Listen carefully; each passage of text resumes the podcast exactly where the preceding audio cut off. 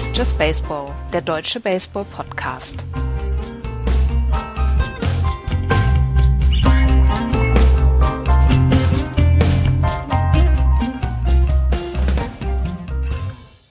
Clayton Kershaw gewinnt sein 200. Spiel. Shohei Otani schlägt natürlich einen Home Run an Babe Ruths Geburtstag im Yankee Stadium. Und die Tampa Bay Rays verlieren Spiele. Hier ist Just Baseball. Hallo, liebe Freunde, zu einer neuen Ausgabe mit April von dem kleinen schnuckeligen Rückschlagsspiel Familien Podcast. Hallo Florian. Schönen guten Tag. Andreas ist beim Schnucker. Beim ja, Billard. Ne? Im, im, im Crucible Theater. Der feine Herr. Hast du das ja, Bild hoffe, gesehen, was er gepostet hatte auf Twitter? Ja, ja schon schick, ne? Ja, weil ich, ich habe es mir viel größer vorgestellt, ehrlich ja. gesagt.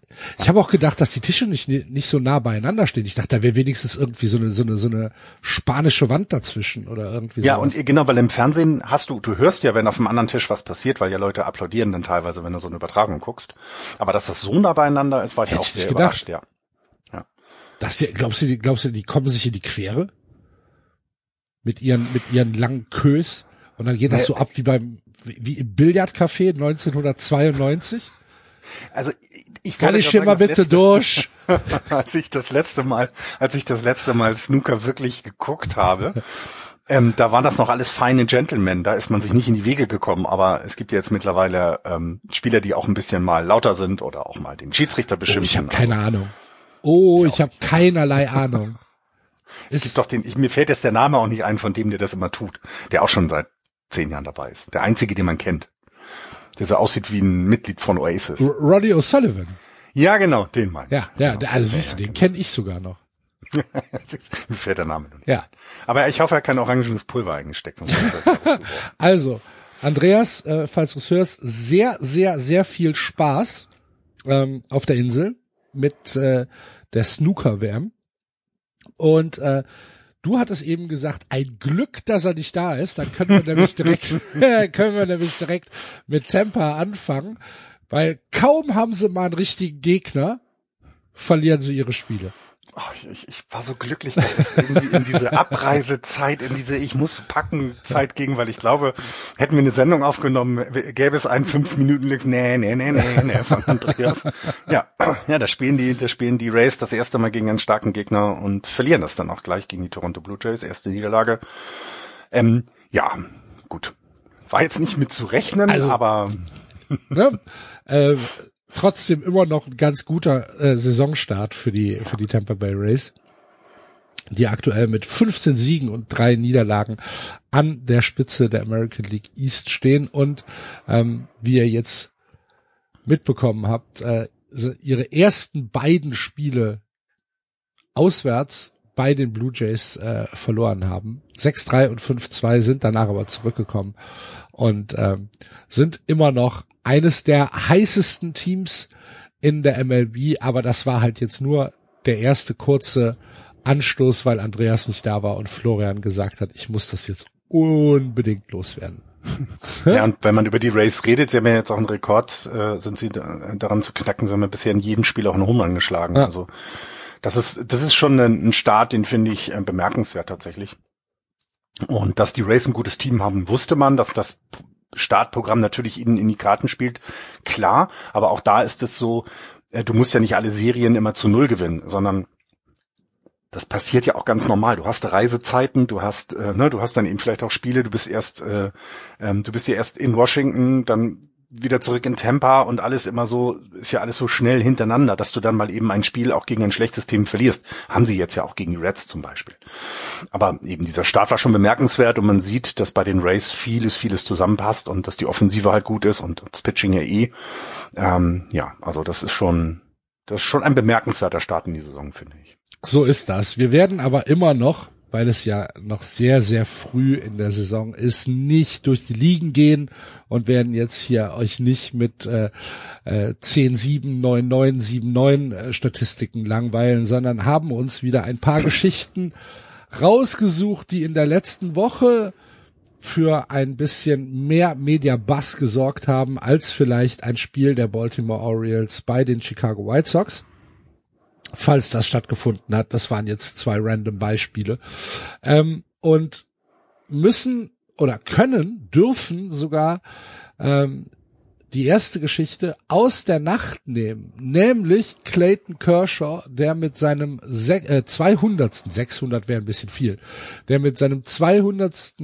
Karrieresieg ähm, für die Dodgers die Mets mit 5 zu 0 abgefertigt hat. Und da muss man sagen, das war ein, äh, das war ein Signature Game ja. von äh, Clayton Kershaw.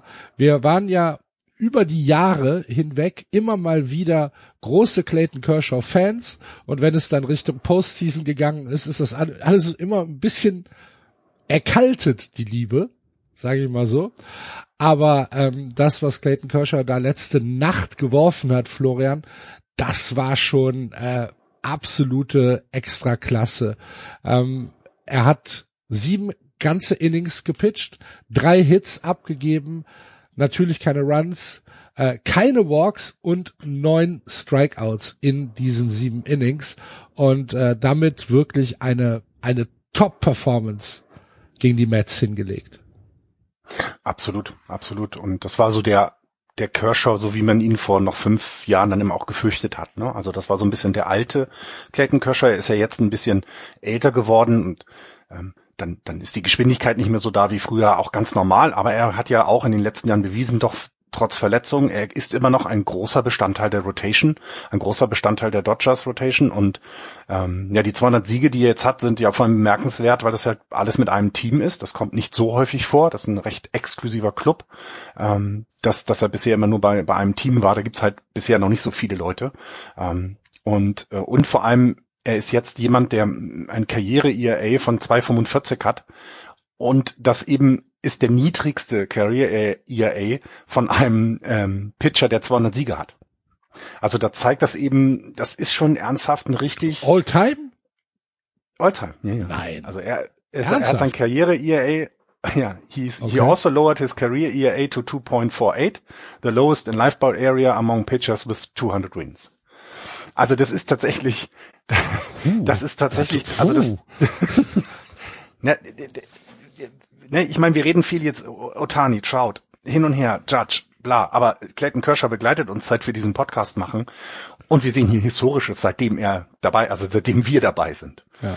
Das ist schon, ähm, das ist schon, das ist schon ziemlich krass und und das Spiel gestern finde ich zeigt auch, was er für ein Pitcher ist. Also na, dieses, dass er auch mal einen, Shut, einen Shutout wieder hatte, deutet ja eben darauf hin, dass, sie, dass es wirklich schwierig ist, gegen ihn äh, überhaupt Punkte zu bekommen, ne? überhaupt Runs zu scoren und sein ERA von 2.48 ist einfach. Das ist eine Belobigung mal wert, auch von meiner Seite natürlich, auch wenn er bei den Dodgers spielt, ist das schon einer der besten Pitcher, die ich zu meinen Karrierezeiten sehen durfte. Muss man dann mal deutlich sagen. Ja, ist so. Ich meine, er ist in der MLB seit 2010, 2009, 2010, wann ist er hochgezogen worden? Irgendwie, irgendwie sowas. Aber er ist auf jeden Fall ja, von, den, meine, von, ja. den, mhm. von den Dodgers ähm, äh, gedraftet worden und oder ist er sogar schon nach der, ist er sogar schon im Draft hochgezogen worden? Er war ja, er war ja äh, tatsächlich schon sehr früh in der MLB. Warte, ich guck mir das jetzt gerade mal an, muss ich mal. Das genau, möchte ich jetzt gerade selber wissen. Genau, und es gibt ja nicht viele Pitcher, bei denen das genauso passiert, ne? dass ja. die quasi gedraftet werden und dann relativ schnell auch das Debüt dann in der MLB geben. Ähm, also ähm, ja, also und, und ich meine, jetzt mal ganz ernsthaft, das ist tatsächlich, also er, er gehört zu einer der besten Pitcher, die wir je gesehen haben. Ne? Also das ist äh, fünfte Saison hat er jetzt. Ähm, also der ist schon etwas länger dabei. und der ist 2008 äh, ja. gedraftet worden und ist sofort hochgegangen. Ja, ne? Genau. Ich meine nämlich mit auch 20 2008, Jahren jüngster so. Spieler in der MLB. Ja. ja. Und, Puh, und mit 20 MLB pitchen. Das ist schon gut.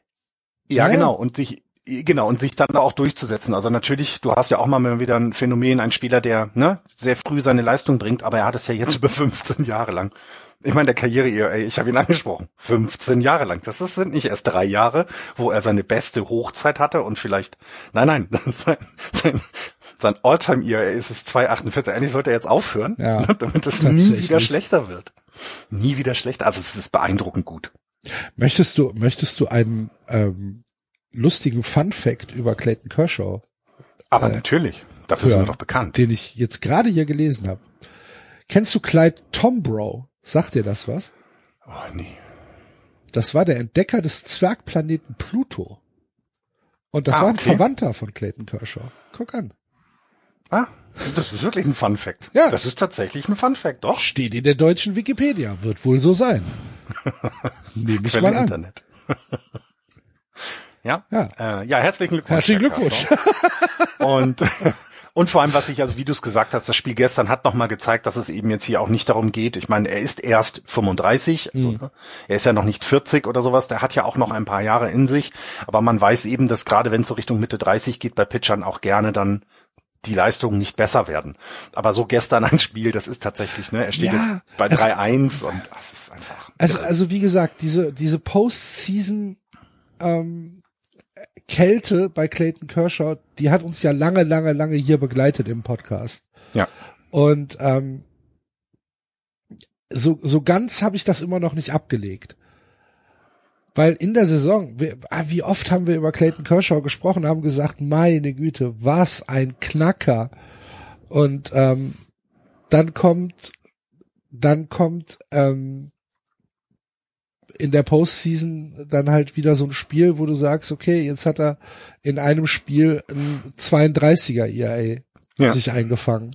Ja. Weil du denkst so, Junge, muss das sein? Jetzt in den Nein, man war? Also er, er, er, also er hat ja nun auch den, ähm, die, die World Series dann gewonnen. Ich glaube, das ist für so eine, für so eine Karriere auch gar nicht unwichtig, ähm, dass er das mal geschafft hat. Und äh, es war aber dann auch wieder in einer Saison, die eben verkürzt war, wo nicht die Innings, die er sonst gebracht hat in den Jahren zuvor, von ihm geleistet worden waren und er vielleicht einfach frischer in den Playoffs ist. Ja, ja. Und ähm, das war ja, also das war immer so meine aus, ja, Ausrede, meine Begründung, ne, weil der hat ja viele, viele Innings gepitcht in der, in der Saison und ich glaube, dann bist du einfach am Ende äh, kaputt. Maybe. Wir werden das weiter mit großem Interesse beobachten, aber Florian, wenn wir gerade in der National League äh, West sind, kannst du bitte mal auf die auf meine Schulter klopfen und die Arizona Diamondbacks loben, die Ja, genau wie ich vorhergesagt habe, einen hervorragenden Saisonstart hingelegt haben, unter anderem mit dieser ähm, wirklich beeindruckenden Serie gegen die Dodgers. Ähm, das war letzte Woche schon, ähm, wo sie drei von vier Spielen gewonnen haben. Und bitte Corbin Carroll, Christian Walker und Josh Roas äh, über den grünen Klee loben. Ich bin, ich bin fast schon verliebt. Ich werde Seitdem ich, seitdem ich mir, seitdem ich die vorbereitet habe in der, in der, in der Vorschau, ähm, habe ich einen kleinen Softspot für die Arizona Diamondbacks. Und das fühlt sich falscher an, als es wahrscheinlich ist. Das ist es auch, das kann ich bestätigen. Denn mich ärgert sowas natürlich, dass es jetzt noch ein weiteres Team gibt, was äh, äh, also was wahrscheinlich oben, naja, Playoff-Plätze, weiß ich nicht über den Long Run, aber das ja, eben natürlich nicht, aber Na, aber, aber das ja eben da oben einfach Siege gegen die guten Teams holt, während wir das nicht tun. und absolut Und- wettbewerbsfähig ist halt. Und Ja, absolut Wettbewerb, und auf beiden Seiten des Balles wieder, was du gerade angesprochen hast, ne, weil du hattest in der Vorschau vor allem auch das, das wirklich fantastische Pitching ähm, erwähnt, ne, das, das ist ja Boah. tatsächlich auch schon vor der Saison, hast du Mary gesagt, ja, Kelly das ist ein, spielt eine hervorragende Saison. Zach Gallen äh, hat hat schon 28 Strikeouts. Ähm, super. Ja, abs absolut. Also ähm, das, das ist tatsächlich ähm, ein überraschender Start, ne? Also ähm, aber für dich kann man natürlich völlig unüberraschend. Das war ja klar, dass es so ist. Nein, und ich finde auch gerade auch, weil das gut, es ist immer noch der Anfang der Saison. Bitte Ja, nochmal, klar. ne, klar hin und her. Aber gerade du hast, du hast gegen Dodgers und Pathos dein Startprogramm und holst da diese Siege raus. Ne? Also das ist schon, das ist schon gut. Und wenn wir jetzt von den ähm, Rays gesprochen haben, dass sie einen schwierigen Start hatten, ne? Du guck mal, du hast sieben Spiele in den von den ersten zehn Spielen waren sieben gegen die Dodgers, äh, acht gegen die Dodgers und zwei gegen die Padres. Ähm, danach durftest du einmal zu den Brewers reisen, die auch einen relativ guten Start hingelegt haben. Ähm, dann die Marlins, die überraschend gut sind. und spielt jetzt gegen die Cardinals, die ein Favorit zum Sieg der, der Central sind. Also wenn man von schweren Start redet, dann kann man hier die Diamondbacks nennen. Das haben sie fabelhaft gemeistert, mit, mit elf Siegen aus diesen 18 Spielen rauszukommen. Hervorragend. Ja. Gut. Und äh, um die um die National League West dann rund zu machen, morgen, liebe Freunde, am Donnerstag, den 20.04.2023, solltet ihr jetzt schon ein Kringel um äh, die Zahl in eurem Kalender haben, denn Fernando Tatis Jr. kommt zurück und äh, wird morgen für die San Diego Padres wieder auflaufen. Bist du aufgeregt, Florian? Ich, ah, Mann, was heißt aufgeregt? Ich bin wahnsinnig gespannt, weil ja. das so, ähm, also das ist ja nun wirklich etwas, was diese die komplette der Saison der der ähm, der Padres ändern kann. Und ich weiß eben nicht, ob es zum Guten oder zum Schlechten wird. Na, weil also es gab jetzt schon, ich habe schon den ersten Artikel gelesen, da stand drin, naja, wenn jetzt Fernando Tatis Jr. kommt, dann muss Juan Soto seinen Betting-Order-Platz aufgeben. Da muss ja was verschoben werden. Und es wurde dann natürlich von ihm das Interview ähm, ähm, ähm, auf, aufgespielt oder er hat dann in die, in die Mikrofone gesagt, dass es ihm natürlich nichts aufmacht, aber man ja weiß, dass er eher auf drei oder vier äh, in der Betting Order stehen möchte, damit er die Leute nach Hause schlagen kann. Also hier gibt es schon, ohne dass, bevor irgendwas passiert ist, gibt es schon Fragen. Fragen, wie integriere ich ihn wieder? Fernando Tatis Jr. So, und natürlich sein, seine Vorbereitung im äh, El Paso übrigens, was äh, ich sehr bedauere. Ich bin nächste Woche in Texas und, und Fernando ist nicht mehr da.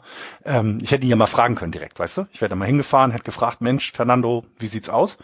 Nein, und das, das jetzt schon, bevor äh, aus dieser, dieser wirklich guten Vorbereitung, die er jetzt hatte, ich habe da, keine Ahnung, 48 Home Runs in zwei Spielen geschlagen oder so nach dem Motto, kommt er halt zurück in ein Team, was bisher noch nicht hundertprozentig überzeugt hat. Der Start ist ja auch etwas holperig. Ne? Wir haben erst acht Siege und elf Niederlagen, aber alles noch nichts verloren. Und kommt aber in ein Team, was ja schon jetzt gesetzt ist. Na, das, das, das hat die Vorbereitung zusammen gemacht. Das, ne, und, und, und jetzt kommt eben auch eine Persönlichkeit dazu, die ja so ein bisschen flashy ist. Die, ähm, ja, es war mal sein Team eine kurze Zeit lang. Und jetzt hat es an zwei andere abgegeben. Ne? Also ja. es ist jetzt Machados Team, aber Soto kommt wenn danach und nicht er. Deswegen, das kann die Saison komplett in die eine oder in die andere Richtung gehen, finde ich. Das also, macht spannend. Bob Melvin äh, ist da, glaube ich, ein bisschen entspannter als du. Ähm, denn Bob Melvin hat im Springtraining schon gesagt, wenn Fernando Tatis Jr. zurückkommt, wird er Lead-Off schlagen. Ähm, das war also dem Line-Up schon äh, seit dem Spring Training äh, klar. Bisher hat äh, Xander Bogarts Lead aufgeschlagen, wenn es gegen einen Lefty ging oder äh, Trent Grisham, äh, wenn es gegen einen Righty ging. Und ähm, Bob Melvin hat gesagt, das äh, war uns allen klar. Ähm, er kommt zurück und äh, wir werden das managen und Fernando Tatis Jr. wird Lead aufschlagen.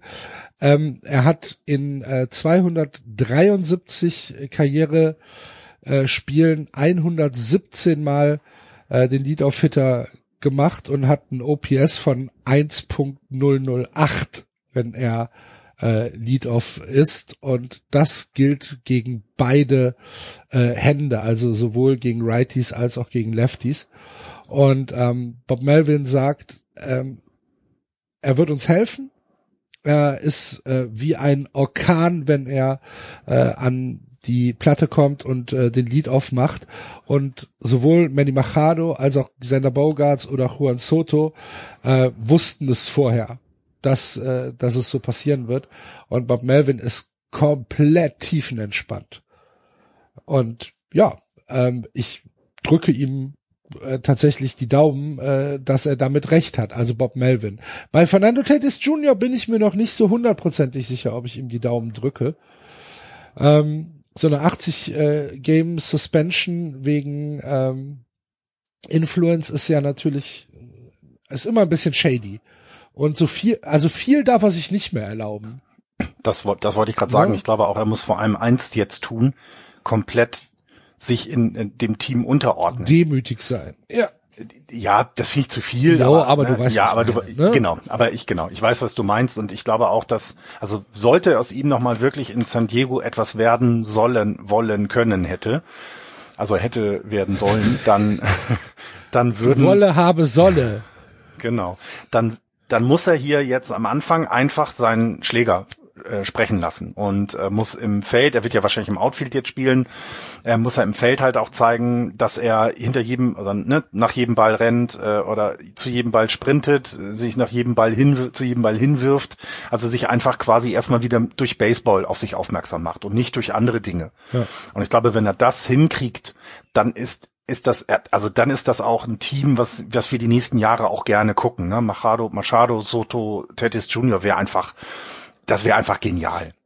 Wenn es nicht hinhaut, dann kann das halt das Ganze halt ein bisschen unruhig machen, denn den Vertrag kriegst halt schwer getradet. Das ist vielleicht haben die Dodgers gesehen, dass sie äh, dass sie dem äh, guten Herrn äh, Turner noch mal ein bisschen mehr Geld hätten bieten sollen, weil so ein guter Shortstop schon nicht schlecht ist.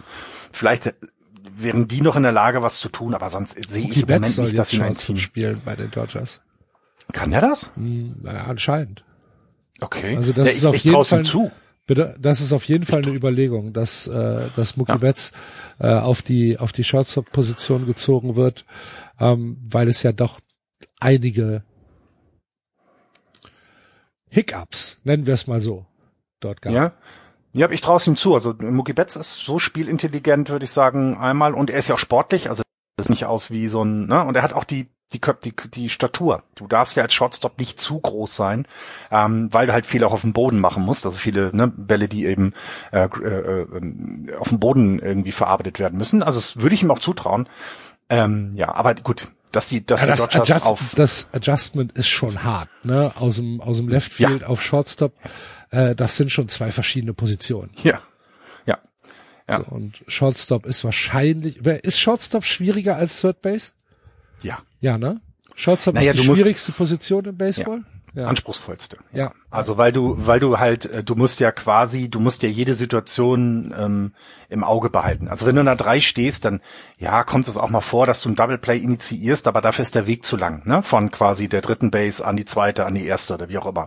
Das ist halt nicht so häufig. Aber Shortstop, du musst ja, du musst ja immer, du hast, musst, musst alles im Blick haben. Also das ist tatsächlich die, die anspruchsvollste Position, finde ich. Und die Spielintelligenz traue ich ihm zu. Das muss man halt üben. Ich weiß halt nicht, was sie im Springtraining da gemacht haben. Ob sie im Springtraining mal geübt haben. Dann ich hatte gesehen, einige Spieler haben ja zum Beispiel äh, mal First Base Lessons genommen, weil sie gesagt haben, ha, wir haben jetzt einen, der Designated Hitter spielen könnte. Du müsstest noch mal was Neues üben. Lass uns das mal versuchen. Weiß ich nicht, ob die Dodgers jetzt das mit Bats mal ähm, trainiert haben, dass er auf Shortstop spielt. Jo, also sie werden ihn nicht einfach, werden ihm nicht einfach sagen, so du spielst jetzt Shortstop. Der wird schon ein bisschen ja ja, ja. Practice Hours gehabt haben.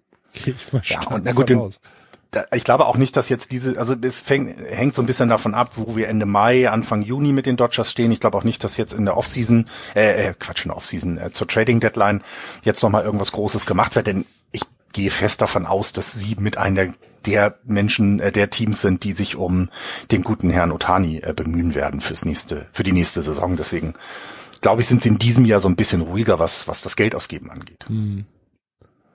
Also, ja. Ja, gucken wir mal. Wenn Mookie Betts von der Paternity List äh, zurückkommt, äh, kann es sein, dass er doch, äh, dass er dort äh, mal äh, die Shortstop-Position übernimmt. Dave Roberts hat gesagt, wir gucken uns das mal an, äh, ob das funktioniert. Und ansonsten kann es ja auch durchaus sein, dass die Dodgers äh, weitere kreative Lösungen haben. Ja. Das äh, traue ich ihnen durchaus zu. Die äh, Dodgers haben ja dann doch ein äh, okayes, eine, eine, ne okaye äh, Mannschaft insgesamt, um ja, ihre Hiccups da so ein bisschen ähm, auszugleichen.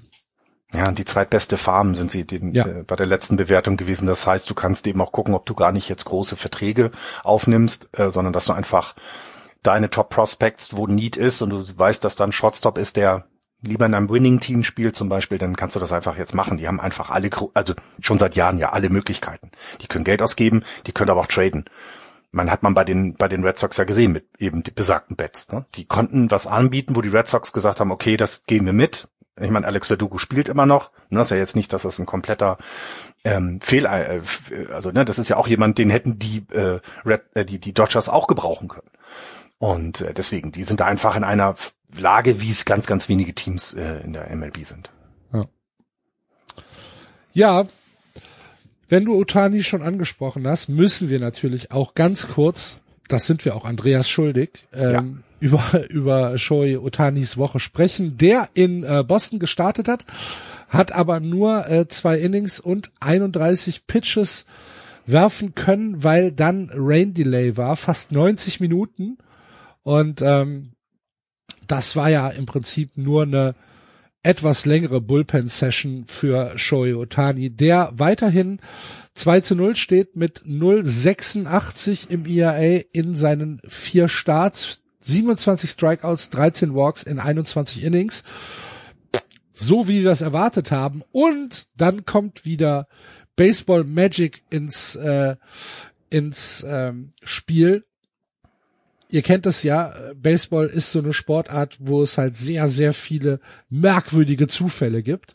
Natürlich hat Shohei Otani am Dienstag einen Home Run in, im Yankee Stadium geschlagen und das auf den Tag genau 100 Jahre nachdem Babe Ruth dort seinen ersten Home Run geschlagen hat. Also, also im damaligen Ballpark in der Bronx. Halt, ja, ne? genau. Und äh, das ist schon, das ist schon wieder so eine Geschichte, wo ich halt denke, ja, natürlich. klar, klar, klar, klar, klar. Da hat der Disney äh, Screenplay Writer mal wieder ein bisschen zu viel grünen Tee getrunken. Ja, und ich, ich vermute schon, dass die Spielplan, Spielplaner sich überlegt haben, äh, lass uns das mal auf diesen Tag legen. Das passt historisch gut. Meinst du tatsächlich? Ja, das Meinst aber du tatsächlich, dass das, dass das eine Überlegung ist? ja. Oh, aber dass der Herr, Herr Otani viel zu tun, die Jungs. aber dass der Herr Otani das, das dann auch noch bedient. Ja. Das finde ich halt immer, also das ist tatsächlich, äh, also wir sehen hier, glaube ich, auch wirklich etwas. Ich weiß nicht, ob das nächstes Jahr so weitergeht, weil das ist ja im Moment ist er ja einfach wirklich unvergleichbar. Das ist ja nichts, du kannst das ja mit nichts, was jetzt aktuell in der MLB passiert, kannst du nicht vergleichen. Und ähm, das macht es, ähm, das, also das macht es immer wieder faszinierend, was, was dieser ja immer noch junge Mann ähm, da macht. Ich hatte jetzt ähm, ein, ein At-Bat gesehen und dann ist er, äh, äh, ist er dann auf die First Base gekommen, ganz normal, alles cool gemacht. Und dann kann der ja auch äh, mal eine Base äh, stehlen. Und das sieht, das sieht nicht unbeholfen aus sondern das sieht immer komplett dynamisch aus. Ja. Er weiß ganz genau, wann er wo wie runter muss.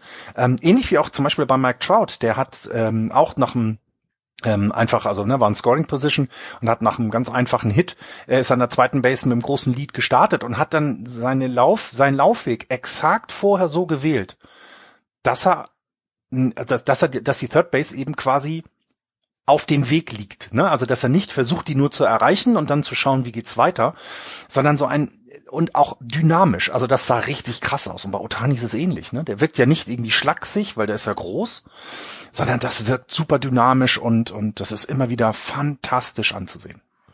Ja. Hat äh, ein Sweeper von Clark Smith ähm, aus dem Stadion geschlagen und das, wie gesagt, am 18. April 2023, genau 100 Jahre nachdem Babe Ruth dort ähm, in der 161. Straße seinen ersten Home Run im neu eröffneten Yankee Stadium geschlagen hat. Was eine Geschichte schon wieder. Ja, und äh, ne, ich meine jetzt Nur mal. Nur im Baseball ist der Hashtag. Ja, einmal das. Und zweitens ist es ja auch so, die, das, was wir gesagt haben, was wir vor der Saison gesagt haben, selbst die Nationals, die Washington Nationals können es in diesem Jahr ins Stadion sich begeben und Shohei Otani sehen. Ja, ja.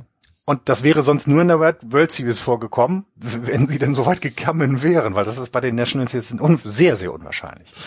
Und das zeigt eben auch, wie gut Baseball gerade anfängt, Geschichten zu erzählen, die so ein bisschen mehr sind und auch die Leute ins Stadion lockt, weil sie sagen, na ja, du kannst jetzt Otani sehen. Also ich meine, das ist doch fantastisch. Also wirklich ernsthaft, das ist das ist super. Ja. Wenn wir gerade bei den Yankees sind, äh, müssen wir natürlich äh, Giancarlo Stanton ansprechen. Ja. Der sich schon wieder verletzt hat. Meine Güte, Giancarlo Stanton. Ähm, weißt du, wann er seine letzte volle Saison gespielt hat? Bei den Marlins wahrscheinlich. 2018. Ne? 2018 hat seit 2018 keine volle Saison spielen können, immer verletzt. Und das hat angefangen, erinnerst du dich noch an diesen Ball, den er ins Gesicht bekommen ja. hat, diesen Hit by Pitch, wo ich halt, wo wir, wo wir alle gesagt haben, ach du liebe Güte. Kiefer gebrochen und, und, und alles Mögliche, wo wir halt echt Schiss hatten. Und ähm, dann hatte Giancarlo Stanton ja auch mal einen kurzen äh, Auftritt in, in, in, in Boston. Und er ist tatsächlich immer verletzt. Und mhm. das ist so schade, weil Giancarlo Stanton ja auch eine ähm, absolute Macht sein kann. Und ähm, ja, jetzt sagt Aaron Boone, wir rechnen mit sechs Wochen, äh, bis er wieder zurückkommt. Keine Ahnung, ich drücke ihm weiterhin, drücke ihm weiterhin alle Daumen. Äh, wirklich, das ich, ich, ich mochte Giancarlo Stanton immer. Ja, und das ist eben dieses wieder dieses vielversprechende. Ne? Du hast ein Talent ja. und ähm, der kriegt es leider eben nicht hin, ähm, das mal über einen längeren Zeitraum auch ja stetig zu bestätigen, ne? weil das er ja gut ist, wissen wir alle. 40 Prozent aller Spiele in den letzten vier Saisons verpasst. Ja, ja. 223 von 546 Spielen hat er verpasst mit merkwürdigsten Verletzungen. Ja, und er sieht ja vor allem, was, was ich finde, also ich habe ihn jetzt gesehen, ich weiß gar nicht, bei welchem Spiel das war. Der, der, der, also sein Oberkörper ist, also der hat ganz dicke Arme, ne? Also das ist so, der hat wirklich viel in den Armen gemacht und und er sieht ja jetzt nicht aus, als wenn er sich gehen lässt und deswegen vielleicht sein Körper meinetwegen die Schnelligkeit, die Geschwindigkeit von seinem Schlag oder was auch immer nicht nicht aushält. Der sieht ja, der sieht ja so richtig gut durchtrainiert aus. Ja, aber anscheinend falsch. Ich, ich kann es nicht anders sagen, weil anscheinend ja falsch, weil es weil es ihn immer wieder äh, zerreißt, ne? Und das ist echt schade. Das ist wirklich schade, weil ich bin da, ich bin da wie du, auch wenn er bei den Yankees ist, das war immer jemand, wo ich gedacht habe, der, der ist jemand, der könnte zum Beispiel auch 60 rum anschlagen das, das wäre jemand, ne, so wie Judge das gemeinsam. Stell dir das mal bitte vor. Der ist gesund, das läuft alles gut und er holt, keine Ahnung, 60 Home Runs und äh, Aaron Judge 62. Das ist doch, das will doch jeder sehen. Ja, naja. tatsächlich. Ich meine, der wird halt auch nicht jünger, ne? Das ist das Problem. Genau. 33 ist er jetzt. Und ähm, ja, wie, wie das so ist, ne? Man, man hofft halt, dass er nochmal zurückkommt schwierig, auf jeden Fall. Ja, ja, und es ist eben, ja. Ich meine, die, die Yankees haben ja auch sind ja auch sehr, also gut in die Saison gestartet, will ich mal sagen. Und äh, die die National, äh, die American League East zeigt ja auch wieder, hey, in diesem Jahr ist das wieder eine Division, wo theoretisch alle Teams mehr als äh, oder oder mindestens ausgeglichen sein können am Ende, ähm, weil auch die Orioles finde ich einen tollen tollen Start hingelegt haben. Und da würde dir jemand wie Stanton, der, der fehlt dir dann. Also ja, muss man dann halt, auch deutlich sagen. Bei den Yankees ist es halt so, das ist ja nicht der einzige, der fehlt. Ne? Harrison Bader ist seit mhm. dem Spring Training äh, äh, raus, der kommt jetzt irgendwie äh, in so ein Minor League ähm, Rehabilitation äh, Programm, dass er wieder äh, rankommt. Carlos Rodon ist raus, äh, Josh Donaldson ist äh, auf der auf der Injured List. Ähm, weswegen jetzt LeMayo wieder so viel spielt. Ne? Ich hatte mich ja, ja. gewundert. Ich guck, ich guck mir die Line-Up an. Ich weiß, da war, glaube ich, war das sogar beim, also ich kann irgendein zweites, drittes Spiel. Ich so, hä, wo kommt denn jetzt plötzlich DJ LeMayo wieder her? Ja, klar. Ne? Wenn Josh Donaldson fehlt, da muss er ran. Ja, Josh Donaldson hat anscheinend einen Double A äh, Start gemacht und äh, dann hat er aber gesagt, nee, funktioniert noch nicht. Ja. Ähm, das heißt, da müssen wir auch abwarten, wie sich das entwickelt. Aber Aaron Boone hat gesagt, dass ähm, er im Moment noch nicht wieder ins äh, aktive Line-up hochgenommen wird, weil es halt ja nicht 100%ig äh, gut ist bei ihm. Und ja, das ist halt für die Yankees natürlich äh, eine ne Schwäche. Auf der anderen Seite sage ich, diese Verletzung, die ja jetzt keine Saison also Season-Ending-Verletzungen äh, sind, die hast du lieber im April als im Oktober. Ja, absolut. Und sollte das sich jetzt genauso rausgehen, dass sie jetzt auch sagen, komm, wir warten lieber noch mit der Rückkehr von Bader und Donaldson, bis es wirklich 100 Prozent verheilt ist und sie auch Praxis in der in der AAA bekommen haben und haben sie dafür das Rest den Rest des Jahres. Also das ist ja also kann ich ganz kann ich verstehen und die Not sie jetzt sofort hochzuziehen hast du auch nicht, weil wie gesagt, der Start ist ja wirklich gut von den Yankees. Ja. Mit 10-7 jetzt erst, aber wir wollen gar nicht darüber reden, aber sie haben ja äh, schon ähm, sind schon gut drauf und äh, mit mit äh, mit ihrem neuen Shortstop, äh, der ja nun auch ein Rookie ist, ja auch mal wieder ein, eine Perle daraus geholt, ähm, mit der man vor der Saison, äh, naja, gerechnet haben. Also Yankees wir Fans haben schon, schon drüber aus. gesprochen, ne? Genau. Aber dass er dann halt so einschlägt, ist schon, ist schon. Ja. Also wir haben, wir haben schon über äh, ähm, über Volpe gesprochen und ähm, ich denke, dass die Yankees einigermaßen zufrieden sein können, tatsächlich. Ja, und auch so jemand wie Rizzo, der ähm, absolut davon profitiert, dass es keine defensive Shifts mehr gibt. Das ist ja unfassbar. Mhm. Also das, bei jeder Übertragung sagt mindestens, und wenn du dann auch noch den Yankees, also Yes anhast und du quasi dann hörst, ja, also letztes Jahr wäre der Ball gefangen worden und jetzt geht er halt ins, ins Right Field. Und ähm, der profitiert halt wahnsinnig davon und das ist ja für die Yankees klasse, ne? wenn sie also quasi Judge und Rizzo in absolut guter, guter Form haben, die das im Team dann derzeit tragen und mit Volpi jemanden, der auch in der Zukunft dabei bleiben wird. Ähm, das ist schon, das ist schon gut, weil die Konkurrenz nicht schläft. Ich finde auch Toronto, äh, aber auch Baltimore gefällt mir unfassbar gut, ähm, was die machen. Also das, ähm, das brauchen sie auch. Ne? Die Yankees brauchen ihre beste Leistung über die gesamte Saison. Ja, glaube ich auch. Ich meine, die die die äh, AL East ist im Moment äh, wie fast schon zu erwarten. Ähm, eine der engsten Divisionen ja. da oben. Ne? Also äh, Tampa mit dem mit diesem Traumstart, über den wir ja schon ein paar Mal gesprochen haben, äh, 15-3 und dann äh, der Rest ist alles sehr eng beieinander. Toronto 11-7, die Yankees 10-7, die Orioles 10-7 und die Boston Red Sox mit 9-9 äh, auch tatsächlich okay on pace. Also ein 500er Ball ist schon okay. Bei dem, In was der West wir, was sie Zweiter. Was wir, bitte? Äh, Dritter. In der West werden sie Dritter.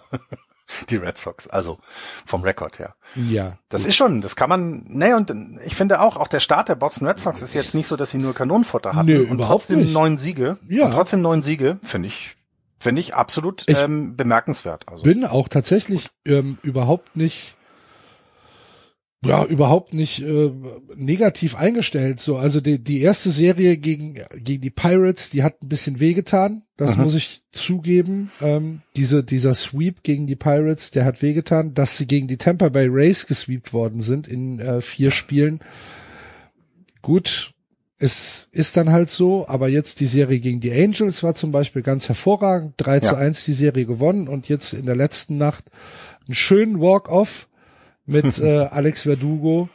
Also das, das ist schon auch noch. Alex Verdugo übrigens 3,48 äh, im mhm. äh, Betting Average äh, über den über den Start der Saison. Und was hier im ähm, in unserem Haus, ich meine, du, du, du kennst ja meine familiären Verhältnisse, äh, was hier natürlich extrem gut ankommt, ist äh, Rafael Devers, der mit äh, 17 RBIs und 7 Home Runs äh, fast täglich hier gefeiert wird. Auch zu Recht. Ich finde es auch mit ein guter einem, Start in die mit Saison. Mit einem kleinen Altar. ja. Und der, also und finde, der Frage, warum wir den nicht adoptieren können. Ist auch eine berechtigte Frage, ja, weil ich glaube, auch. ihr hättet viel Spaß mit ihm. Oh. Das ist, glaube ich, ein richtig cooler Typ. ähm, und nee, aber was ich vorhin meinte, ne, also ich meine, Alex Verdugo, man darf das nicht vergessen, der kam in dem Trade für Mookie Betts. Ja, und ja. dass der was kann, das war klar. Ähm, dass er jetzt nicht wie Mookie Betts ist, war auch allen klar. Aber ich, halt ich habe immer viel von ihm gehalten. Ne? Genau, und ich habe auch ja. immer viel von ihm gehalten ähm, und ähm, fand das, also ne, das ist immer noch kein ähm, quasi adäquater Trade war, dass die Dodgers mehr bekommen haben als die Red Sox, ist auch allen klar. Aber es waren eben doch nicht nur eine Tüte Erdnüsse, sondern Erdnüsse, sondern es war schon eher eine Erdnussplantage, ähm, weil da für die Zukunft schon sehr, sehr viel bei rumkommen kann. Und ich finde, der Start zeigt das auch wieder. Ne? Also eine 416er On-Base Percentage, das ist schon, das ist schon gut. Und eben den 348er Betting Average hast du ja auch angesprochen. Ja, also Alex Verdugo tatsächlich mit einem sehr, sehr guten Start. Und wie gesagt, ich bin überhaupt nicht, ähm, überhaupt nicht unzufrieden. Ich bin weit davon weg, äh, mit Mistgabeln durch die Gegend zu laufen. Auch wenn die Offseason immer noch ein bisschen an mir nagt, muss ich zugeben. Klar. Aber so ist es halt. Wir sind nicht die Oakland Athletics. Das. Äh, nee. ich will gar nicht drüber sprechen. Ich, ich, ich wollte es nur mal kurz in den Raum geworfen haben. 3 und 15 sind noch, die Oakland Athletics. Dann haben sie gestern. weißt, du, wie, äh, weißt du, wie viele Runs die kassiert haben bisher? Sehr viele. Gib mal einen Tipp. Das Schlimme. 80, 90, 18, 90. 18 Spiele. Wie viele Runs haben sie kassiert? Ja, also 80, 90. 139. Ach, das, das. Ach du meine Güte. das, ist, das ist tatsächlich, das ist tatsächlich viel. Das sind acht Runs pro Spiel. In jedem Spiel. In jedem Spiel. oh Gott, nee, ich war ja gestern. Die haben eine Run Differential oh. nach 18 Spielen von minus 76. das ist, entschuldige bitte mal, aber das ist halt, das ist halt ich schon richtig hart. Wann war das jetzt? Ich glaube, äh, äh, vorgestern haben sie äh, die äh, letzte, die 89er ähm, World Series Mannschaft ähm, ähm, geehrt im okay. Stadion. Ja.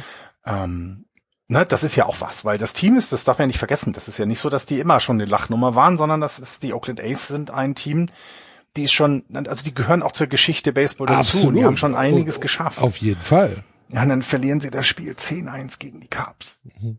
Weißt du, das ist so, boah, das ist doch nicht, ich habe jetzt mir, ich habe mir immer wieder, ich wollte ja mal gucken, die Attendance. Ja, guck mal, die, ich habe hab ja gesagt, die fingen ja ganz gut an, die Ace. Die hatten ja irgendwie einen Schnitt von 19.000 Leuten in den ersten zwei Spielen. Jetzt sind sie bei 10. 10.000 gucken sich das im Schnitt an. Und das ist völlig verständlich. Es ist absolut verständlich. Weißt du, ich, ich bin jetzt gerade auf der Statistikseite der Ace.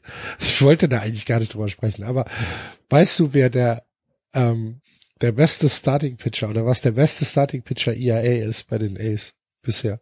Ich habe es noch nicht drauf geklickt. Kyle Muller ähm. mit einem 723. Autsch. Oh je, oh je, oh je. Ich guck mal aufs Pitching. Also. Ach du meine Güte. Der, der, der, äh, der teamweite ERA ist 747. Der Whip von 1.7. 1.7 ist der Whip. Und ein Betting Against von 282. Ich habe, glaube ich, neulich, ich weiß nicht, ob es jetzt bei den oh, Junge, bei den SB Nation Junge, Blogs war. Ich glaube, es war oder was in dem San Francisco Chronicle ähm, Feed. Ich glaube, da schrieb jemand so, kommt, dann macht doch jetzt, dann, dann sagt doch, dass ihr gehen wollt. Ja. Ernsthaft. Dann macht es doch auch bitte. Dann macht doch nicht so einen Hickhack hier, vor allem, weil sie ja auch in, in, in Oakland ja da die Politik gerade auch verrückt machen. Ne, weil sie wollen Geld haben, das wollen sie immer alle, auch wenn sie alle Kohle haben. Sie wollen ja dann wenn sie sich ein, Stadion neu bauen, auch immer äh, Geld von, von, von der Community haben, öffentliche Gelder haben. Das weiß jeder und ist auch okay, gut, aber ihr wollt doch nicht in Oakland bleiben. Also das sieht man doch. Also sonst würdet ihr euch doch bemühen, dass ja, die Leute wieder ins Stadion aber kommen. Ist es, ist es tatsächlich oh. so, dass, dass diese Entscheidung, wir wollen nicht in Oakland bleiben, wir, also das ist ja im Prinzip sind die Oakland Athletics das in echt, was die Ownerin der Cleveland Indians im Film ja. vorhatte. Ja, und das ist so ne? übel. So eine, so eine Bande von Misfits äh, zu kaufen, die das Stadion leer spielen. Und glaubst du tatsächlich, dass das der Plan war? Oder glaubst ja. du, boah, das mittlerweile ist aber ja. dann auch also wirklich ja. hart, ne? Mittlerweile ja, denn also du kannst, also wir wussten immer, dass, dass die, dass die Ace, das wissen wir nun seit dem, seit dem Film Moneyball, dass die Ace schon immer nicht viel Geld in die Hand nehmen wollten. Das ist ja auch in Ordnung. Machen die Rays zum Beispiel ja auch. So, die Tampa Bay Rays spielen aber ihr Stadion nur leer, weil das Stadion an der falschen Stelle steht. Nicht, weil sie unerfolgreich sind sondern da kommt einfach keiner, was da unten niemand interessiert. Aber die sind ja erfolgreich, obwohl sie wenig Geld ausgeben. Also funktionieren tut das und Billy Bean hat das ja auch vorher schon mal gezeigt, dass er ein Team zusammenstellen kann, was keine Yankees Payroll hat, aber Yankees Leistung bringt. Und dass das jetzt seit zwei, drei Jahren komplett aufgehört hat, das deutet darauf hin, dass sie eben so schnell wie möglich da weg wollen. Weil sonst würden sie spielen, damit sie in Oakland bleiben. Und wenn du gesehen hast, wer alles jetzt im Stadion war äh, zu dem Spiel, da waren Leute, die denen das am Herzen liegt. Und es, es würde mir so das Herz zerbrechen, wenn Oakland die nächste Mannschaft verliert. Mhm. Ne, weil das ja schon mal passiert ist mit den Raiders, zurück nach LA, jetzt in, in, in Nevada, Las Vegas, in, Las Vegas. Ja. Mhm. Und, und das sind ja so Dinge, dass, dass damit machst du ja auch so eine, du tust damit Leuten weh. Ich meine, stell dir mal vor, der erste FC Köln wird jetzt umziehen, äh, äh, nach, keine Ahnung, Doren oder so.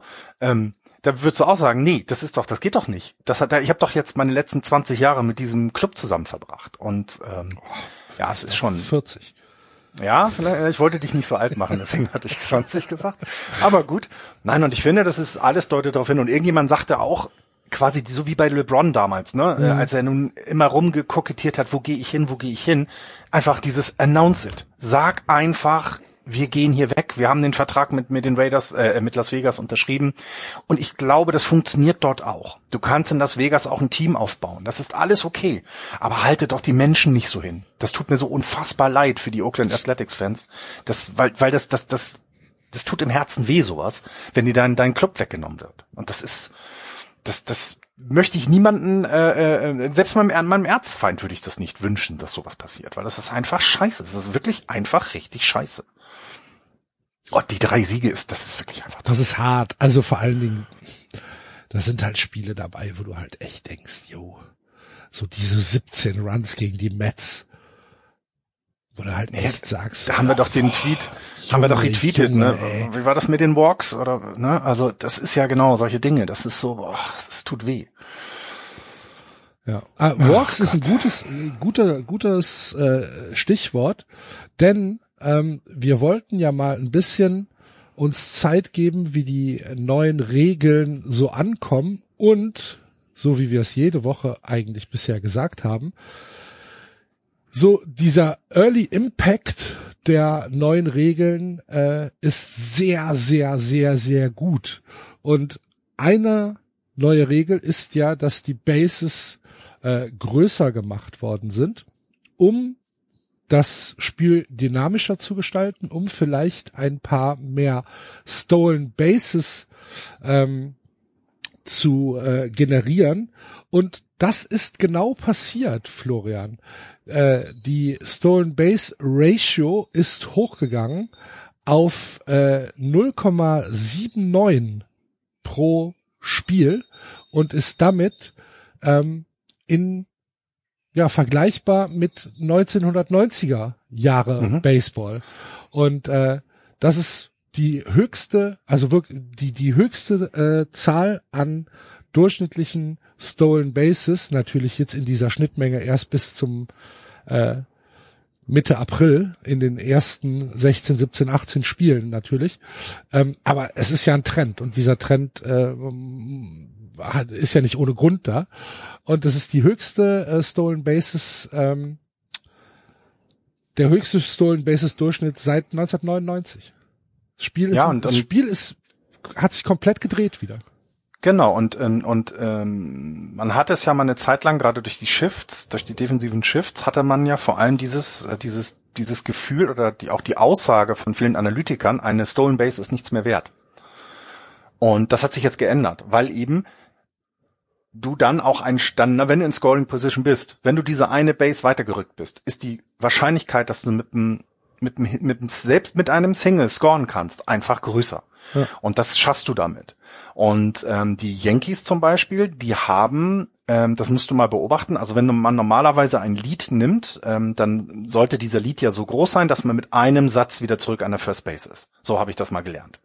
Wenn du dann aber quasi, also wenn du dann merkst, dass der Pitcher ähm, ich glaube, das, was du Wurf gelernt hast, ist tatsächlich was anderes, als was die MLB-Spieler lernen. Ja, ja, aber du musst ja wieder schnell zurückkommen, das meine ich. Ja, ja. Und vor allem sollst du, ich wollte ein bisschen angeben. Dein, dein Lied ist vielleicht ein anderer Lied. Oh ja. Der, oh ja, ja, ja. Als der ja. von, ja, ja. Von Dave Roberts 2003 von mir ja, aus. Ja, genau. Und äh, was wir aber beigebracht waren, äh, beigebracht äh, bekommen haben, und das haben die, machen die Baseball-Profis alle so, ist, dass du quasi immer mit beiden Beinen auf dem Boden bist. Also, mhm. dass du quasi niemals dich in eine Richtung bewegst, mhm. sondern immer gerade stehst, dass du eben zurück kannst oder eben in Richtung Second Base läufst. Die Yankees zum Beispiel, ähm, provozieren quasi ein Disengagement vom Pitcher, weil sie kurz bevor der in sein, also wenn er sein Set hat, dass sie einmal hüpfen. Das ist eigentlich komplett, also das macht man eigentlich nicht, ähm, weil du so dem, ja, dem, also du könntest ja provozieren, dass er dann an eins wirft, weil wenn du in der Luft bist, kannst du nicht zurückspringen. Wenn du auf dem Boden bist, kannst du zurückspringen. Ja.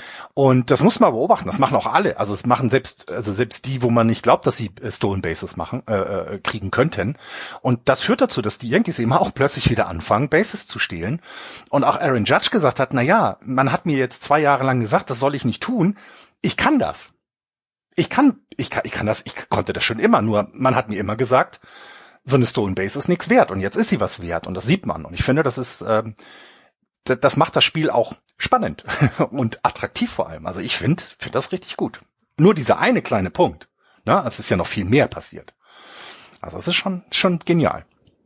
Ich habe übrigens die falsche Zahl genannt. Es sind 0,69 per Game, nicht 0,79. Entschuldigt bitte. Okay. Der Faktenchecker hat nochmal angerufen und gesagt, ja, hier, falsche Zahl. Sex die ähm, Success Rate ist auch viel höher zum Beispiel. Ne? 81,3 Prozent ja. über, ich, ähm, über die oh, gesamte Saison bisher. Das ist viel. Welches, ach, die Astros. Äh, wer ist noch? Oh Gott, wer heißt noch der Catcher der Astros? Der hat noch keinen einzigen Läufer an der zwei festmachen können. Ja. So, und wir das haben war letztes zehn, Jahr nicht so. Wir haben zehn Teams in der MLB, die eine Success, Success, Success mein Gott, Rate äh, über 90 Prozent haben. Ja. Was ja auf der anderen Seite bedeutet, es werden immer noch viel zu wenig Base Steals probiert. Das, ich glaube auch das, das muss sich erst alles noch ergeben, weil ähm, ich habe jetzt ein Video gesehen von Corbin Burns, der quasi so lange gewartet hat, bis die Pitch Clock fast runter war Aha. und damit provoziert hat, dass der Runner an eins losläuft. Weil der ja weiß, es kommt gleich der Pitch. Na, weil irgendwann muss der Pitcher was tun, sonst kriegt er einen Automatic Walk, äh, Ball. So. Also hat Corbin Burns so lange gewartet, bis der Typ sich bewegt und dann dreht er sich um und, und wirft den Ball halt und dann fangen sie ihn. Na, also es wird sich noch ganz viel in diese Richtung verändern, aber auch das finde ich fantastisch, dass du die neuen Regeln versuchst zu deinem Vorteil zu nutzen und das darfst du ja auch, ist ja auch in Ordnung. Ja. Das machen ja die Runner genauso wie die Werfer und das, ähm, also ich, ich, ich bin total begeistert von dem, was da in der Offensive gerade passiert ähm, und ich meine, das, das wichtigste Thema war ja die Dauer der Spiele und ich meine, da sind wir ja da sind wir im Paradies ah. gerade, finde ich. Also ich, ja, diese Pitch Clock ähm, hat unglaublichen Einfluss auf das Spiel.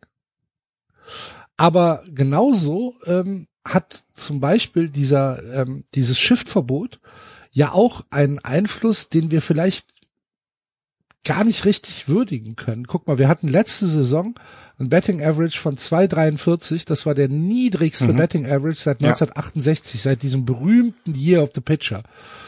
Und ähm, der ist jetzt hochgegangen auf eine äh, Prediction von ähm, von äh, 2,57 fürs äh, fürs gesamte Jahr. Ähm, Hits sind zurück und äh, ich weiß nicht, ob dieser Einfluss mehr Hits nicht sogar noch stärker ist als kürzere Games. Ich glaube nämlich fast schon. Für mich ja. in der Unterhaltung spielt es natürlich zusammen. Das heißt, ich genieße tatsächlich, dass die Spiele schneller, dynamischer ähm, und damit am der Ende Flow auch kürzer sind. Ne? Ja, natürlich. Der Flow ist fantastisch. Der Flow ist super. Aber auf der anderen Seite finde ich es auch wirklich cool, dass wir wieder mehr Offensive haben. Ja, ja, äh, bin ich bei dir. Ich habe das mit den Home Runs ja angesprochen, dass ich glaube, dass wir auch was am Ball parallel gemacht haben. Ist aber mir tatsächlich in diesem Jahr egal, muss ich ehrlich gestehen. Ich war mal ein bisschen kritisch, aber was, wenn du siehst, wie auch das Stadion bei jedem Home Run ausrastet, dann ist es das, was die Leute sehen wollen. Und da kann ich nicht als Purist sagen, nee, ich will aber Small Ball. Nein, dann will ich jetzt auch Home Runs, dann möchte ich, dass das ein Spektakel ist. Weil am Ende hast du trotzdem ein Shut, äh, Shootout von, von äh, Clayton Kershaw. Du hast trotzdem Spiele, wo das Pitching dominiert und es geht 1-0 aus. Aber du hast nicht das Gefühl, dass du dich über die neuen Innings langweilst, weil du da viereinhalb Stunden rumsitzt.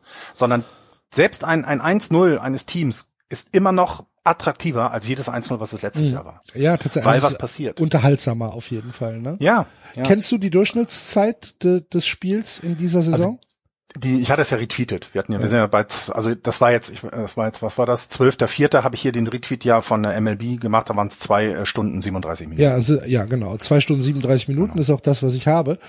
von diesen, äh, das ist der Durchschnitt aller Spiele, ne? 30 Prozent der Spiele in dieser Saison haben nicht länger als zweieinhalb Stunden gedauert. Die also ja. in dieser, in dieser Range zwei Stunden bis zwei Stunden dreißig äh, zu Ende gegangen sind. 30 Prozent, ein Drittel aller Spiele. Weißt du, wie es in den letzten Jahren war? Wie viel Prozent der Spiele in dieser Zeitrange beendet worden ist? Boah, das ist ja denn mehr als die Hälfte weniger wahrscheinlich. Also drei Prozent. Ja, oh Gott, Gottes Willen, ja, ja, und schon haben wir, brauchen wir nicht mehr diskutieren, genau. ne, weil das ist, das ist ein Erfolg. Diese Regeländerung ist ein absoluter Erfolg. Also wirklich, ähm, wir hatten über die letzten Jahre seit 2018 ist die ähm, die Durchschnittszeit oder die ja der Durchschnitt der Spiele, die über neun Innings länger als dreieinhalb Stunden gedauert haben, ist von neun Prozent in 2018 auf 19 Prozent in 2022 gegangen. Das heißt, 19 Prozent, ein Fünftel aller Spiele hat länger als dreieinhalb Stunden gedauert. Ja. Und ja. wenn wir uns jetzt die ersten drei Wochen oder zweieinhalb Wochen der neuen Saison angucken, dann gab es tatsächlich zwei Spiele, die länger gedauerte, also die in diesem Jahr länger gedauert haben als dreieinhalb Stunden. Ja, und das ist doch ein Erfolg, ganz ehrlich. Ja, also, absolut. Da, da, brauchst du ja wirklich nicht, äh, und ähm, das, das, das, da brauchst du auch nicht mehr lange hm, hadern. Ne? Also was, was dann ja auch schnell kam, und das fand ich ja auch, finde ich auch lustig, weil ich selber davon betroffen bin, ähm, die Milwaukee Brewers waren das erste Team, was quasi im achten Inning jetzt auch Bier ausschenkt, die Astros jetzt sogar bis zum neunten. Ähm, die Rangers haben auch nachgezogen, auch im achten. Das heißt, ich, ne, du hast dann auch, du, du musst ja auch die Ausschenkzeit, äh, die, die, die Innings verlängern, weil du, die Leute sind gar nicht mehr so lange im Stadion. Die, die, die, die Innings, also es wird ja alles gemessen, ne? Und mhm. äh, die normale Inningdauer ähm, waren 21 Minuten. Also die durchschnittliche Inningdauer mhm. waren 21 Minuten. Das ist in diesem Jahr runtergegangen auf 16,8. Ja. Ja. So, und jetzt also rechne das halt einfach auf neun Innings hoch und dann rechne es ja, auf alle Spiele hoch und dann siehst ja. du, wie viel mehr Lebenszeit wir bekommen. 36 Jahre, nee, 36 Tage hat es, glaube ich, immer mal ausgerechnet, sind das, die du mehr hast jetzt. Habe ich auch irgendwo was für, was, ja. was für eine schöne Änderung der MLB. Ja. Nee, vor allen Dingen, weil das auch, also ist, ich glaube, wir hätten mehr kontrovers über die Regeländerung diskutiert, hätte es nicht die anderen Änderungen mitgegeben. Ja, ja. Also wenn wir ja, nur ja, die Zeit ja, genommen hätten. Ja, das stimmt. Und, und auch da muss ich jetzt nochmal sagen, weil ich komme gleich bei Rob Manfred ja noch auf ein anderes, kommen wir ja noch auf ein anderes Thema. Der, der, der, also der liefert gerade eine fantastische, also der, der hat das wirklich gut hinbekommen, ne? Also zum einen beide betroffenen Parteien zu überzeugen, dass die Regeländerung wichtig und richtig ist vor der Saison, ähm, weil das nicht einfach ist. Die Owner wollen, dass die Leute im Ballpark sind und Geld ausgeben. Wenn die aber jetzt kürzer, wenn die Spielzeit kürzer ist, geben sie gefühlt weniger Geld aus. Das ist ja eine ganz einfache Regel. Also mhm. das kann man ja einfach errechnen. Die ähm, Player Association will natürlich immer die Spieler schützen. So, ich glaube, da war die Pitch Clock nicht das große Thema, das Shift vielleicht eher schon, ne? Aber genau, dass sie das alles, diese drei großen Themen zusammenbekommen haben oder dass er das zusammenbekommen hat, verhandelt hat und ins CBA gebracht hat und diese Regeländerung dann durchgesetzt hat und auch nicht mit einer Übergangszeit, nicht mit wir fangen mit dem einen dann und hier und ne, nein, das macht diese Saison so attraktiv, dass Rob Manfred, glaube ich, wenn der morgens aufwacht, steht der wieder nackt in New York am Fenster, so wie das damals, äh, wer war das ja. noch? Alex Rodriguez. Are you not entertained? Ne? Wirklich, der kann sich im Moment als, ich glaube, das ist im Moment der derzeit beliebteste Commissioner der vier großen Profiligen, okay. Oh weil er hat ja alles richtig gemacht bisher. Es ist nichts von dem schiefgegangen und ist also. Aber du hast es schon angesprochen, er hat auch noch Aufgaben vor sich. Oh ja. ja und oh, äh, ja. da können wir dann vielleicht sogar auf äh, dieses äh, Streaming beziehungsweise Broadcasting-Thema zu sprechen kommen, was äh, im Moment eine ja eine ziemliche äh, Sache in den USA ist. Ähm, der Zugang zu MLB-Spielen für Domestic äh, Fans, also für Fans in den USA, der ist nicht der ist nicht so einfach. Es ist nicht das Schlaraffenland äh, im Broadcasting, so wie wir uns das vorstellen, dass du, wenn du in den USA bist, abends deinen äh, Fernseher anmachst und da läuft dann das Home-Team. nee, so einfach ist das gar nicht. Ja, und ich, ich habe das ja selber erfahren. Ich habe äh, 2014 war ich äh, drüben und habe da zu dem Zeitpunkt schon ein MLB TV Abo gehabt. Und wir lesen hier immer drüben, es gibt Blackout-Regeln. Und wir hier in Deutschland sagen, ja, Blackout-Regeln. Haben wir das erste Mal erst in den letzten Playoffs von erfahren. Davor war das in Deutschland nie ein Problem. Ich konnte immer meine Giants gucken. Mhm. Ich war halt von den äh, zehn möglichen Spielen nur acht wirklich im Stadion, ähm, was mich heute noch ärgert. Aber ähm, 80 Prozent Quote ist schon in Ordnung. Ja, und ich war halt einmal in der Sportsbar, die sehr sehr geil war. Das war das fand eines der fantastischen Erlebnisse überhaupt. Und ähm, na und dann habe ich halt, weil ich dann gesagt, okay, guck, dann mache ich jetzt einfach mal an. Ne, also dann, ich bin ja nicht im Stadion, dann mache ich jetzt einfach mal ein MLB-TV an und Pustekuchen, da stand, ne, due to Blackout kannst du das jetzt nicht gucken. Mhm. Das gibt's doch nicht. Dann schaltest du den Fernseher an und ich war beim Airbnb bei jemanden, der mir quasi seinen Fernseher zur Verfügung stellt, der hat kein Kabelpaket. Und dann kannst du kein Baseball du gucken. Kein Baseball gucken. Punkt. Ja. Und das war 2014. Und wir reden jetzt acht Jahre später davon, dass die ne, ESPN hat damals schon hunderte, tausende von Mitarbeitern entlassen, weil die Leute keine Kabelpakete mehr kaufen. Ähm, wir haben diese TV-Rechte, die, die ja immer mit das, die größte Einnahmequelle äh, für die, für die MLB-Teams sind, haben wir nur in den großen Märkten, wo du auch zum Beispiel eigene ähm, Sender dann hast, ne, wie mit den Yankees zum Beispiel. Ähm, oder gut mit den Orioles und Nationals, aber das ist wieder ein anderes Thema. So, dann ne, NBC ja, überträgt also, in einigen. Genau. Also, und, und du hast vor allem Rechte, die immer gekoppelt sind daran, dass die Menschen ein Kabelpaket abschließen und das tun sie in der Regel nicht mehr, weil es zu viele Streamingdienste gibt. Und dann gibt es natürlich auch verschiedene Kabelpakete. Also wenn wir genau. wenn wir jetzt dieses große Thema Diamond Sports Group äh, uns uns oder Diamond Broadcasting Group heißt es, glaube ich, uns uns äh, anschauen, äh, die sind ja nicht in allen Kabelpaketen ja. beinhaltet, weil das natürlich es ist halt alles eine Geldfrage, ne? In dem Moment, wo du ins Kabelpaket aufgenommen werden willst als übertragener Sender, musst du ja auch erstmal den Kabelanbieter bezahlen und äh, und, genau. und und Lizenzgebühren bezahlen und das kommt dann alles erst zurückgespielt über die Buchung deiner Kunden und ähm, da war jetzt das große Beispiel war jetzt St. Louis äh, wo Rob Manfred ja auch von gesprochen hat. Und er hat gesagt, was glaubt ihr, wie viele Leute in St. Louis Zugang zu den Spielen der Cardinals haben. Nur Zugang, nicht Einschaltquote oder so, sondern dass man sagen kann, die Haushalte in St. Louis können theoretisch mit einem Knopfdruck ein Cardinals-Spiel gucken. Wie viel Prozent sind das? Und dann hat ein Reporter hat halt, hat halt getippt und hat gesagt 98 Prozent. So, und Rob Manfred hat den angeguckt und hat gesagt, okay, du weißt überhaupt nicht, wovon du redest. Es sind 15. Ja, 15 Prozent aller Haushalte in St. Louis haben Zugang zu den äh, Home Games der Cardinals, weil sie halt das entweder das Kabelpaket überhaupt nicht haben oder Kabel überhaupt nicht haben oder halt ein Paket, wo Diamond nicht beinhaltet ist. Und das ist halt ein Thema. Ne? Und äh, da macht die MLB, weil die MLB, muss man ja klar sagen, steht in Konkurrenz. Die MLB steht in Konkurrenz zur NBA, zur NHL, wahrscheinlich nicht mal so sehr zur NFL, weil ähm, die NFL die steht ist über zu, allem. ja genau, die ist zu weit weg. Das ist keine Konkurrenz. Ähm, aber halt zu den zu den anderen drei großen Ligen steht sie in Konkurrenz. Dann kommen noch so Dinge wie äh, Lacrosse dazu, College äh, College Ball, College Football, genau, genau. Äh, die, die selbst Soccer in ein, also Fußball, Football, Fußball in einigen Gegenden ist ja auch am absolut, Wachsen, nicht genau. überall. Und da stehst du halt in der Konkurrenz zu und und du musst du, guckst, du musst zugänglich werden. Genau, und Apple ja? TV zum Beispiel hat ja jetzt das MLS-Paket mit drin. Das, da kannst du jetzt MLS gucken. Na, und da hat die MLS sich überlegt, okay, wir gehen diesen Weg einmal, weil viele in Amerika Apple TV haben und dann sind wir einfach schon mal irgendwo da.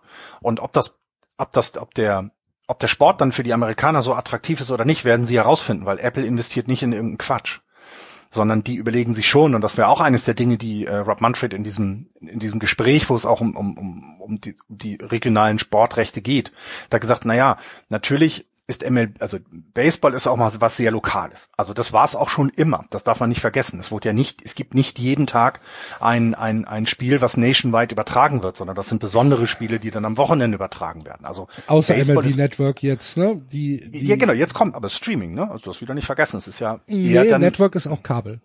Ach so, haben sie auch im Kabel. Ja. Okay, gut. Aber von der Idee her ist es schon richtig, dass es immer ein etwas eher lokaleres Phänomen ist. Aber wenn selbst. Was ja auch logisch ist bei 162 Spielen. Genau, genau. Ja. Und wenn du aber selbst in dem lokalen Markt St. Louis nicht an die Spiele rankommst, dann hast du was falsch gemacht. Also dann ist, dann ist das ein Fehler.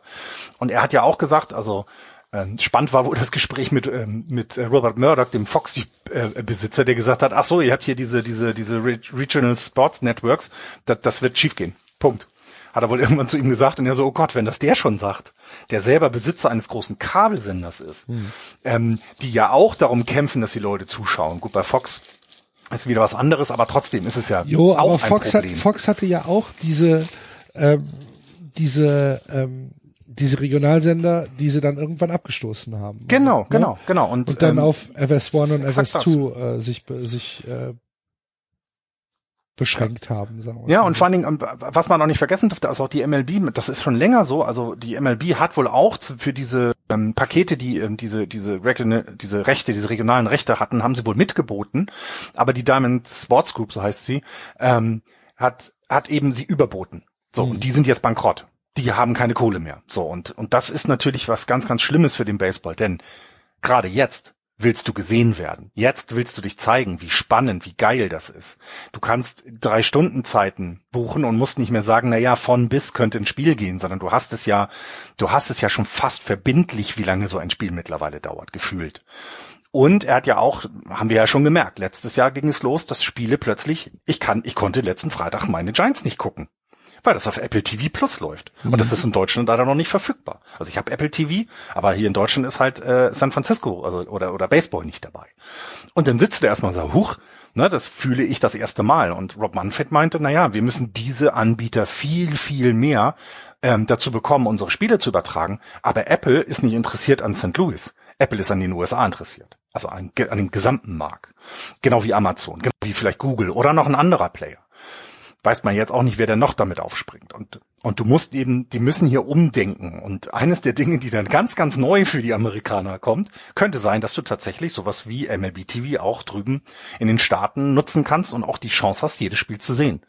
Und äh, das, ja, ähm, das fand ich spannend und das ist noch eine Entwicklung, die tatsächlich auch Veränderungen nach sich ziehen werden. Definitiv. Na, weil wenn du wieder, wenn du mehr in die Eigenvermarktung kommst, ähm, weil die regionalen Sportsender das nicht mehr hinkriegen, dann kannst du ja auch noch ganz anders mit dem Produkt umgehen. Dann hast du ja viel mehr Einfluss darauf, wann, also ne, also wann und wie es läuft und und bist doch unabhängiger von Sender, äh, also von Programmstrukturen. Na, du kannst einfach sagen, ja, bei uns läuft Baseball. Wir haben hier einen Sender, da, wir fangen mit einigen Spielen, wir haben ja drei, drei Zeitzonen, vier Zeitzonen, da können wir eigentlich von, ja, mittags um eins, kannst bis abends um zehn, kannst du Baseballspiele gucken. Und da wird es genug Leute geben, die das kaufen. Jo, natürlich, aber dann hast du, dann hast du natürlich trotzdem das Problem, dass du dann irgendwann an einen Punkt kommst, dass ähm, die Zerfransung vielleicht weitergeht. Dann wird die Saison ja. vielleicht eine Saison, einen Monat länger dauern weil du halt einfach mehr exklusive Senderplätze, Sendeplätze brauchst, ähm, weil du halt nicht zu viele Spiele parallel laufen lassen kannst. Oder genau. oder du hast die Sache, ja, wir fangen nicht, wir fangen nicht äh, um um um drei Uhr an, sondern wir fangen morgens um zehn an. Na und was, ne? also eine Sache, damit, die ich glaube ich noch wir halt, vermute, halt, damit wir halt das größtmögliche Potenzial an Zuschauern äh, generieren können. Also ja. das ist, das ja. ist wirklich ein eine tricky Sache, weil am Ende geht's um Geld. Es geht um Cash. Die MLB ist ein Geschäft für die Owner, für die Liga, für die Spieler, für die Broadcaster, für alle, die damit drin sind, ist es einfach ein Entertainment-Produkt und es geht um Cash. Es muss sich lohnen.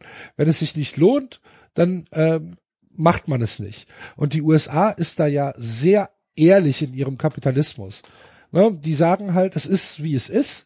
Äh, hier, das ist nichts Romantisches und wir haben hier nicht mit, äh, mit irgendeiner ähm, Fankultur irgendwas am Hut. Bei uns geht's um Cash. Punkt aus Ende. Das wissen die Leute da, das wissen wir, das weiß jeder. Und es ist in, in dieser äh, in dieser Ehrlichkeit halt deutlich besser als das, was hier in Europa mit dieser ganzen verlogenen Fußballkacke abgeht. Und das weiß jeder. Und wenn du jetzt sagst, die MLB überlegt, diesen vielleicht einen Sender aufzubauen, der ähm, nationwide äh, Spiele überträgt und das von morgens bis abends, das muss sich auch erstmal lohnen, das muss sich tragen. Wo, wo kommt das Geld her? Das Geld kommt durch Werbung, das Geld kommt durch von mir aus Pay-TV-Pakete, also durch äh, Ab Abonnements. Abonnements verkaufst du aber nur, wenn du wirklich attraktives äh, attraktiven Sport bietest. Das heißt, du musst auch zum Beispiel die Top-Spiele haben. Ähm, ja. Du musst ähm, du musst Playoffs haben, wenigstens in Teilen, wenigstens das TBS-Paket oder irgendwie sowas äh, musst du haben. Du musst Top-Kommentatoren haben. Äh, du musst Top-Übertragungsqualitäten haben. Du musst ähm, das komplette Paket äh, anbieten, damit die Leute sagen, das ist mir wert, hierfür nehme ich Geld in die Hand. Und das kostet Geld. Das kostet Geld. Und das musst du zurückholen. Und in dem Moment, wo du anfängst, Geld zu brauchen, überlegst du natürlich, wie kann ich optimieren? Und diese Optimierung geht ja bei der MLB in erster Linie durch die Masse an Spielen, die du übertragen kannst. Und wenn du dann sagst, wir übertragen fünf Spiele am Tag oder von mir aus sechs bis in die Nacht hinein, Ostküstenzeit. So, dann überlegst du, na, am nächsten Tag würde ich aber lieber wieder sechs haben, aber die anderen Teams, damit auch Leute vielleicht mal ähm, andere äh, andere Zuschauer angesprochen werden. Und dann sagen die sechs Teams oder die zwölf Teams, die am letzten Tag gespielt haben, jo, aber wir wollen auch wieder übertragen werden, weil wir nationwide übertragen werden wollen. Und dann hast du irgendwann das Problem, dass du sagst, es finden am Tag nur noch sechs, sieben, acht Spiele mhm. statt weil mehr können nicht übertragen Day. werden. Hm, hast vielleicht noch einen Opening Day, wo du alle mal hast, jo, aber dann aber, ne? verteilt es halt. Ne? Ja, das also das, ist, das ist nicht so, dass man das irgendwie mit einem Fingerschnippen jetzt aus dem Boden stampfen kann und dann sagen kann, ja, machen wir jetzt so.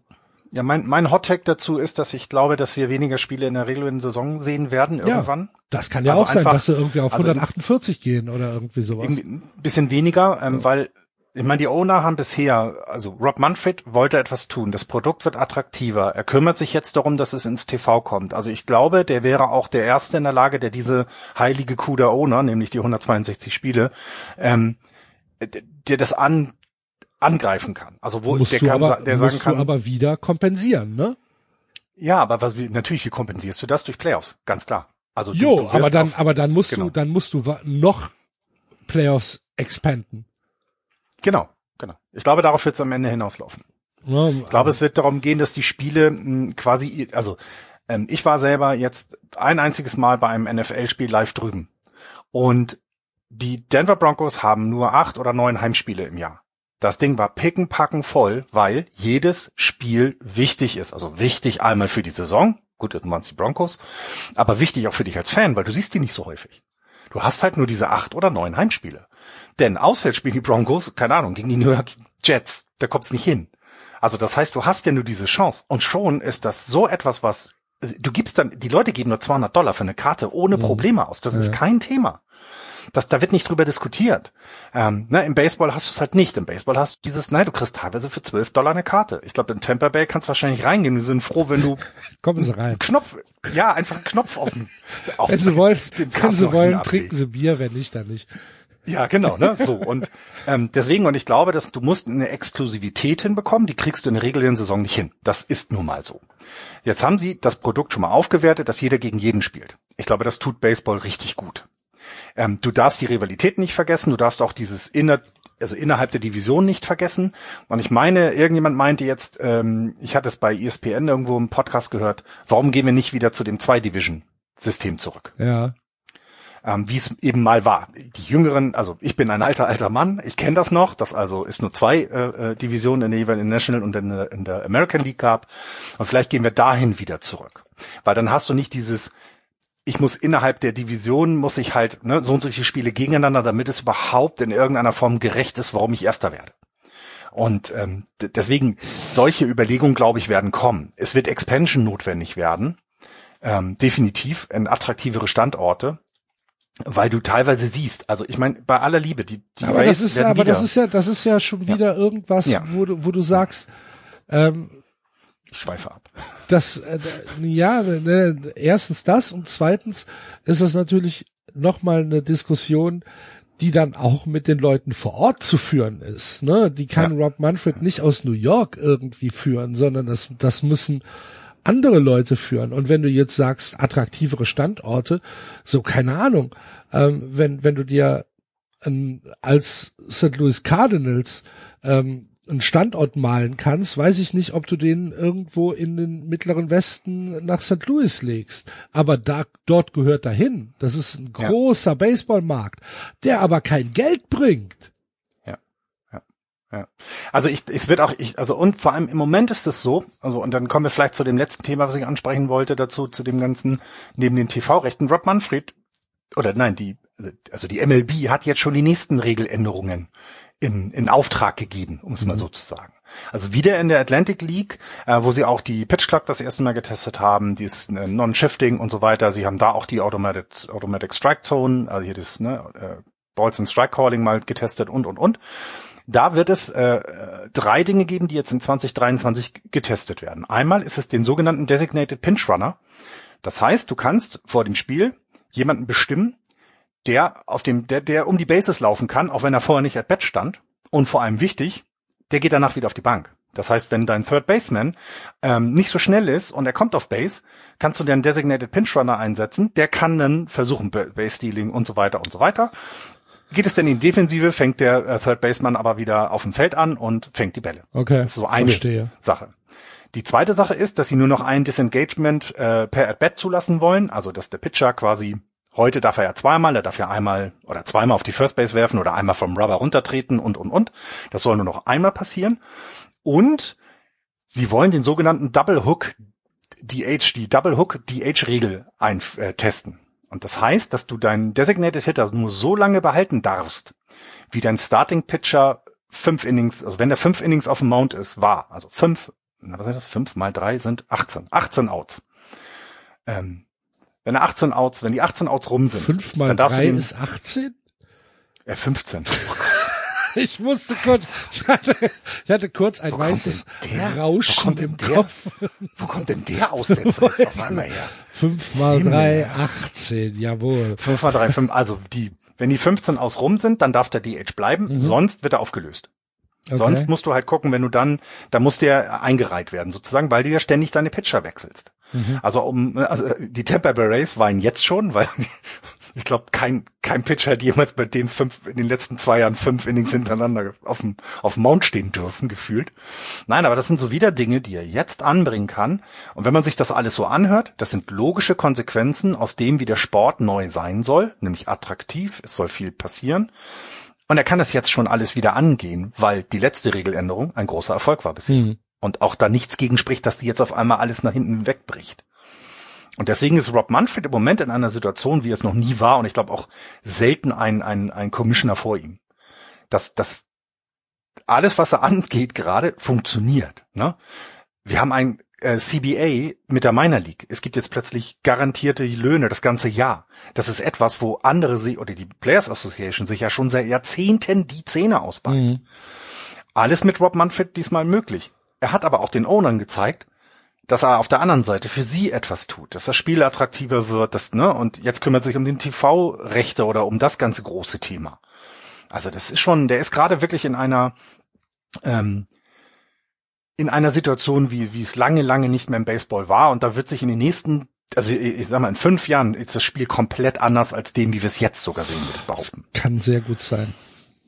Ob ich es dann noch mag, das weiß ich halt noch nicht ganz, ne? Weil so paar Dinge denke ich, ah. Jo, aber bisher, bisher, ähm, also für mich ist das Spiel besser geworden. Muss ja, leider ja. Also nein, es ist so sagen. Ja, ja, ja. Ja, ja, es ist tatsächlich besser geworden und ich, ich bin ja auch überzeugt. Also ich auch, ich habe mit dem Defensiv Shift habe ich ja ein bisschen rumgemotzt, nehme ich alles zurück. Ähm, das war genau die richtige Entscheidung, das so zu tun. Genau die richtige Entscheidung äh, war es auch von euch hier reinzuhören Vielen, vielen Dank dafür, dass ihr das macht. Äh, wir freuen uns über eure Anregungen, Kritik, Lob, was auch immer auf den sozialen Kanälen, auf Twitter, auf Instagram oder bei uns im Blog. Wir freuen uns, wenn ihr euch die Zeit nehmt und vielleicht eine Rezension bei äh, iTunes oder Spotify schreibt. Das hilft uns ein bisschen sichtbarer zu sein. Und wenn ihr Just Baseball unterstützen möchtet, auf justbaseball.de gibt's einen kleinen Button unten rechts, da steht Steady drauf und da könnt ihr uns einen Kaffee ausgeben. Dafür bedanken wir uns auch sehr bei euch. Äh, vielen Dank, dass ihr hier dabei seid. Immer noch im elften Jahr oder in unserer elften Saison. Äh, macht weiterhin großen Spaß und wir hören uns nächste Woche wieder.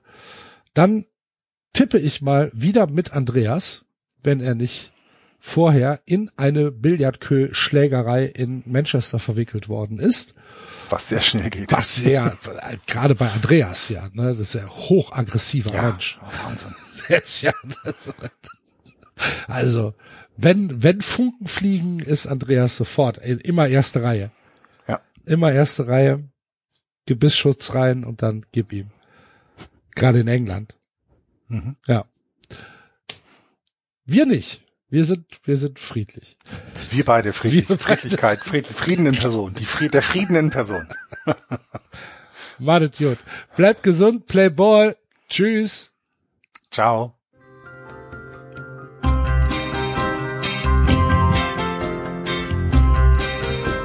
Das war Just Baseball. Ihr findet uns auf justbaseball.de, bei Facebook, bei Twitter und natürlich bei iTunes.